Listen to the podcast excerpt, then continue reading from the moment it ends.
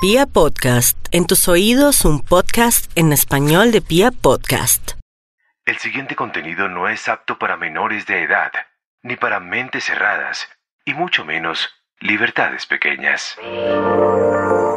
Dicen que en el sexo todo se vale, mientras todo sea consensuado. Y es que hacer el amor, tirar, follar, culiar o como quiera que ustedes llamen a su vida sexual como acto humano y honesto nos permite ser, explorarnos e incluso aprender que todo lo que nos han enseñado puede reevaluarse.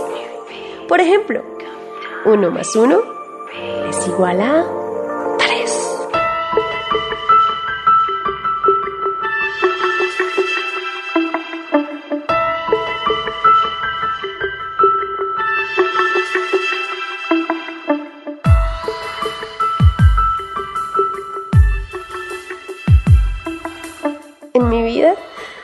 yo solo he hecho dos tríos.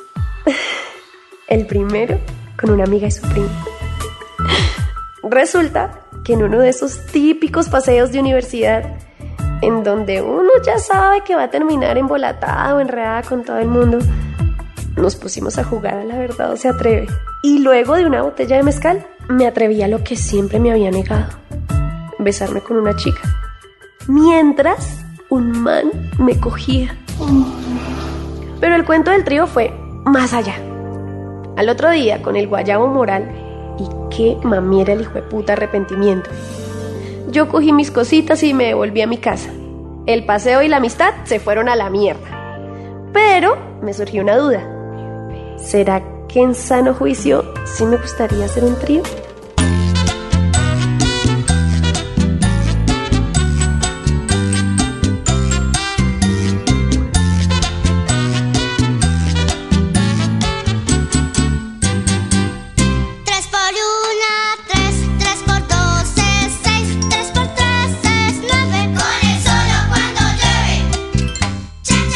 Ya con la cabeza dañada y decidida a salir de la duda, empecé a hablar con mis amigas y mis amigos sobre el tema.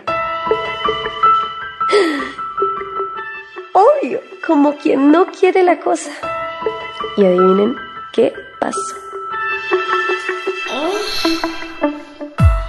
Me pillé que de 10 amigos hombres con los que hablé, 7 se le apuntaban a un trío, mientras que solo 4 de cada 10 amigas se pegarían al plan de comerse a dos manes al tiempo. Mejor dicho, los tríos son una fantasía más de los hombres que de las mujeres. ¿Por qué? Muy fácil, queridos. Porque los hombres tienen en el cerebro querer comernos a todas para restaurar su hombría. Mientras que las mujeres le apuntamos más a la estabilidad. Momentico. Dije, los tipos nos quieren comer a todas. pues ahora resulta que los manes heterosexuales nos quieren comer a todas y a todos. y no estoy hablando de gays. Hablo de hombres heterosexuales que tienen butt sex. Quienes lo practican no se consideran bisexuales, ni homosexuales, ni tampoco confundidos de su orientación sexual.